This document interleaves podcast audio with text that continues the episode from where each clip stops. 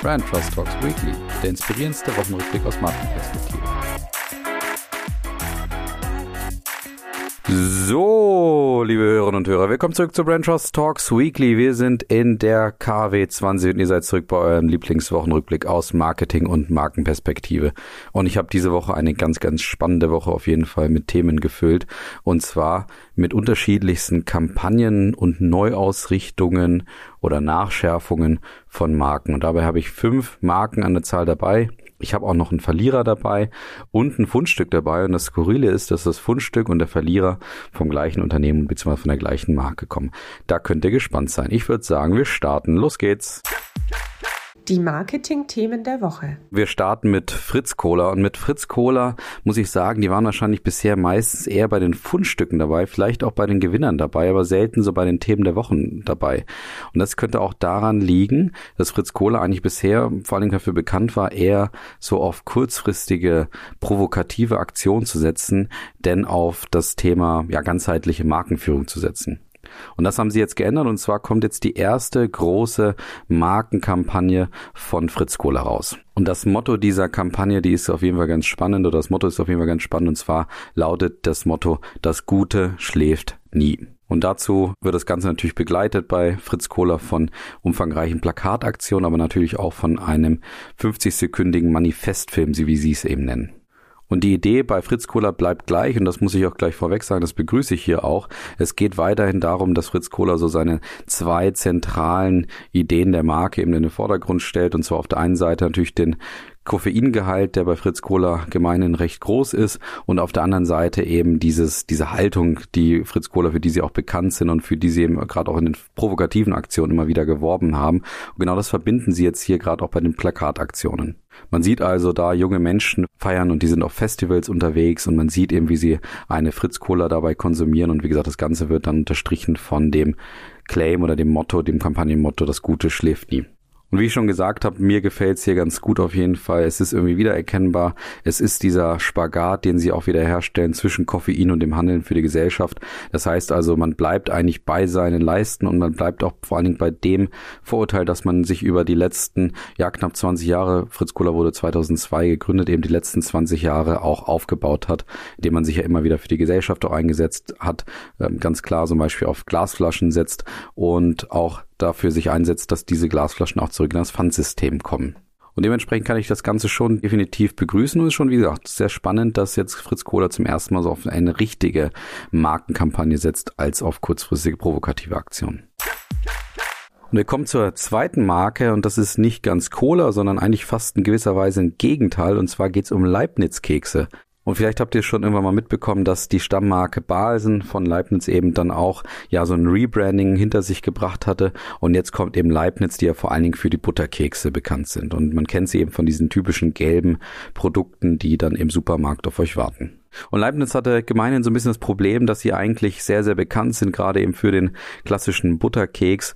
Und sogar vor einigen Jahren war es ja sogar so, dass der Leibniz-Keks vor der Balsenzentrale gestohlen wurde und das Ganze ja schon mit Spannung in Deutschland ja auch verfolgt wurde. Und trotzdem hat es Leibniz irgendwie nicht so richtig geschafft, diese Marke in die Neuzeit zu führen oder sie zumindestens gerade auch präsent zu halten und auch auf irgendeine Art modern zu halten. Und das verändern sie jetzt eben, indem sie mit einem Relaunch rauskommen.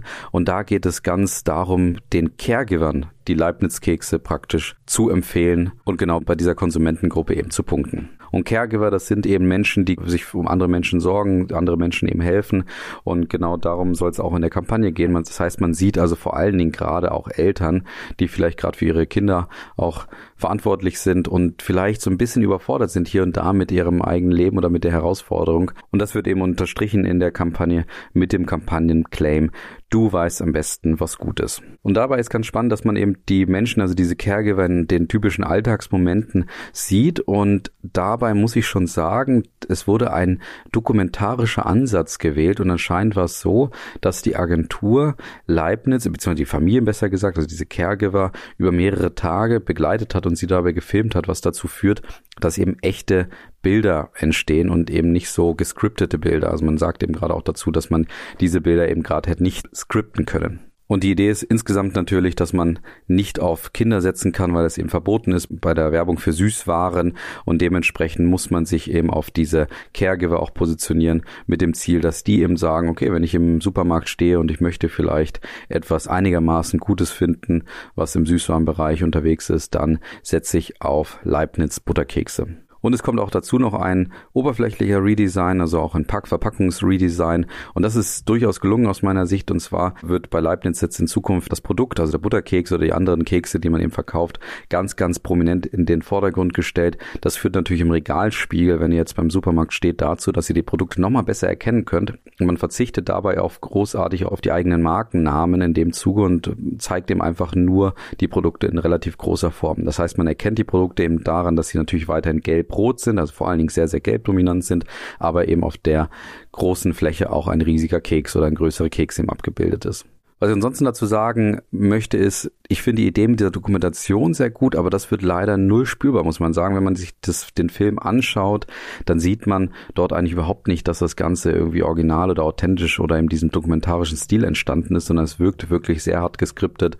Auch die Auswahl der Caregiver in dem Film ist ein bisschen zu viel Vielfalt und so ein bisschen zu gewollt aus meiner Sicht. Das ist ein bisschen schade und man muss auch dazu sagen, klar, man muss jetzt auf eine Metaebene gehen bei Leibniz. Die Geschichte der Marke, der Butterkeks ist vielleicht schon zu Ende erzählt, das Produkt ist klar etabliert, deswegen versucht man auf so eine Metaebene zu gehen. Ich finde es aber, es ist ein Tick zu unbalanciert aus meiner Sicht. Also es ist mir zu künstlerisch, zu wenig aufs Produkt. Ich habe es meiner Frau auch gezeigt, die auch gesagt hat, ja, irgendwie so richtig, das Produkt wird ja gar nicht gezeigt. Man möchte eben auf diese Metaebene auch abzielen, vielleicht damit auch eine entsprechende Ehre auch einläuten. Aber wie gesagt, ich bleib dabei. Bei mir hat sich so ein komisches Gefühl, wurde dahinter lassen lassen, das mich auch bei Rügenwalder vor kurzem so ein bisschen beeinflusst hat, wo ich dann sage, muss man jetzt für Butterkeks und auch für Rügenwalder Leberwurst oder ähnliches, muss man da dann so in die Emotionskiste greifen? Kann man das nicht vielleicht ein bisschen reduzierter machen und sich wieder mehr auf das Produkt fokussieren? Aber trotzdem, wie gesagt, interessantes Redesign, insgesamt auch auf der oberflächlichen Design- und Verpackungsebene. Auf der anderen Seite eben die Idee mit den Caregivern, die ich grundsätzlich gut finde, aber aus meiner Sicht irgendwie ein Tick zu unbalanciert ausgeführt. Dann kommen wir zur dritten Redesign-Kampagne oder nicht direkt Redesign-Kampagne. Es ist einfach eine neue Kampagne und zwar von Flink. Und Flink kennt ihr auch aus dem Podcast. Das ist ja ein so ein Quick-Commerce-Lieferant. Das heißt also, du kriegst dort Lebensmittel an die Haustür geliefert, die du eben mit der App auswählen kannst. Und das ersetzt irgendwo einfach den Supermarktbesuch und du kriegst vor allen Dingen auch eine gewisse Auswahl an Produkten. Also Flink wirbt auch stark damit, dass man das Sortiment sehr, sehr ausgewählt zusammenstellt. Und jetzt greift Flink in die nächste Ära. Und zwar haben sie sich mal wieder Testimonials gesucht, das haben sie letztes Jahr schon mit Shireen David gemacht. Und jetzt kommt schon so die nächste Ebene der Testimonials, also man greift durchaus zwei, drei Regale höher, kann man sagen, würde ich zumindest sagen, und zwar indem man Lena Gerke und Joko Winterscheid verpflichtet. Und Joko Winterscheid habe ich hier gefühlt einen Tick zu oft im Podcast dabei. Muss ein bisschen schauen, ob er der Franz Beckenbauer oder Roger Federer von Deutschland wird. Da muss man schon aufpassen. Er ist zwar immer seiner Marke sehr treu, dass er vor allen Dingen für Produkte wirbt, die natürlich etwas Gutes bewirken. Nichtsdestotrotz hat er aus meiner Sicht ein bisschen zu sehr, zu viel Präsenz aktuell. Und die Idee der Kampagne ist schnell erzählt. Lena und Joko sitzen eben ganz locker zu Hause rum. Joko zum Beispiel in der Badewanne und bestellen sich eben mit ein paar Knopfdrücken die Flink Lebensmittelartikel. Und da muss ich sagen, das Ganze ist sehr, sehr schön reduziert gewesen. Man sieht so einen pinken Magenta Hintergrund, also die Wohnung, in der Joko und Lena sich befinden, die sind eben richtige Flink-Wohnungen, kann man sagen. Und vor allen Dingen Flink geht komplett auf die Vorteile, die die Marke eben liefert, die Schnelligkeit, die Auswahl der Produkte, dass du eben ganz locker und entspannt von zu Hause dir die Produkte nach Hause liefern kannst und das Ganze eben in Minuten geliefert wird. Und das ist schon spannend und man sieht, das ist klassisches Upper Funnel Marketing. Also Flink muss noch dafür sorgen, dass man noch bekannter wird, dass man wirklich auch in das Bewusstsein der Kundinnen und Kunden kommt, weil natürlich noch nicht jeder davon etwas mitbekommen hat, dass man gar nicht unbedingt zum Supermarkt rennen muss, sondern das Ganze eben ja in gewisser Weise ganz locker mit ein paar Knopfdrücken erledigen kann. Und die Werbung insgesamt ist einfach sehr ohne Thrills, dieses sehr bekannte Codes, die dort genutzt werden. Und Lena ist sogar so, dass sie nicht mal etwas sagt während der Werbung, sondern eben einfach von einem sehr bekannten Sprecher begleitet wird, der eben die Vorteile von Flink auf den Punkt bringt. Und das finde ich sehr, sehr begrüßenswert auf jeden Fall. Ich bin gespannt. Also ich mag irgendwie die Codes, mit der Flink dort spielt. Also alles sehr reduziert, alles sehr typisch irgendwo. Und ich bin sehr gespannt, was das jetzt mit den anderen Marken in diesem Bereich macht. Also Gorillas oder Getty als Beispiel. Folgen die da auch, was die Werbung angeht? Und vor allen Dingen, welche Tonalität werden diese auf jeden Fall auch an den Tag legen? Das wird spannend, das eben in Zukunft noch zu begleiten und zu beobachten. Wir kommen zum vierten Relauncher, zur vierten Kampagne und das ist Milka, die ebenfalls eine Relaunch hinter sich gebracht haben und zwar den größten seit 25 Jahren kann man sagen, nämlich mit einer neuen Rezeptur und auch einer Veränderung des Designs bei der Tafel und der Verpackung. Und zwar wird die Rezeptur nochmal angepasst, es kommt mehr Kakao in die Produkte und es wird vor allen Dingen auf ausschließlich nachhaltig angebauten Kakao gesetzt. Diese Nachhaltigkeitsprogramme werden eben auch über die Verpackung und auch das Logo ein Stück weit transportiert, weil man einfach in der Nähe des Logos jetzt diese Nachhaltigkeitsauslogungen auch erkennen kann. Die Tafelform ändert sich ebenfalls. Man sieht jetzt eine Kuh auf dem Produkt selber noch irgendwo in der Ecke. Das führt eben auch dazu, dass man die Kuh einfach noch stärker in den Vordergrund rücken möchte. Und insgesamt ist einfach das Verpackungsdesign leicht, aber selbstähnlich angepasst. Also man erkennt es eigentlich fast gar nicht, sondern es wurden ein paar kosmetische Überarbeitungen hinter sich gebracht. Und das geht damit in die vierte Kampagnenveränderung rein. Hier geht es also vor allem um das Thema Nachhaltigkeit, so leicht auch um natürlich um die Veränderung des Geschmacks und ganz klein bisschen auch um die Verpackung, die aber sehr selbstähnlich ist. Also ihr werdet wahrscheinlich fast gar keine Veränderung spüren. Und dann kommen wir zum fünften und das ist ja, die BVG, die ebenfalls meistens hier in den Fundstücken oder auch bei den Gewinnern genannt wird. Und die BVG geht mal wieder einen wunderbaren Professionalisierungsschritt, wie sie das eben schon die letzten Jahre auch tun. Also die BVG bewegt sich für mich immer so ein bisschen zwischen unterhaltsamer, provokativer, lustiger, humorvoller Werbung. Dafür sind sie auch fast deutschlandweit inzwischen auch bekannt, wahrscheinlich auch aufgrund unseres Podcastes hier, aber eben auch dafür, dass sie richtig, ja, die ganze Marke eben weiterhin professionalisieren und auch aufzeigen, wie man auch eine biedere Verkehrsgesellschaft als Marke führen kann. Und jetzt kümmert sich die BVG um die Hinweistöne in den Bussen und Bahnen in Berlin. Und die waren bisher eben nicht einheitlich. Und das Ganze soll sich jetzt einfach ändern, dass auch dort mehr Orientierung geliefert wird. Und das finde ich natürlich klasse als Marke. Marken sind dafür da, Orientierung zu liefern. Und das macht die BVG, indem sie die ganzen Töne, Hinweistöne, Stationsansagen und auch die Gongs anpasst und vor allen Dingen eben, wie gesagt, Orientierung bietet in dem Moment zum Beispiel, wenn etwas Klassisches kommt, also wie zum Beispiel eine Ansage der nächsten Haltestelle, dann kommt ein Gong, der nicht groß stört. Wenn es aber mal um eine irgendeine Problemstellung geht, also es gibt einen Schaden oder der Zug oder der Bus kann nicht weiterfahren oder ähnliches, dann kommt da schon ein anderes Soundbranding raus und das soll, wie gesagt, für mehr Orientierung sorgen. Und Sie haben es eben genannt, dass es so dieser Klangsalat vereinheitlicht wird, damit einfach die unterschiedlichen Kundengruppen dort ja noch entspannter mit Bus und Bahn auch fahren können.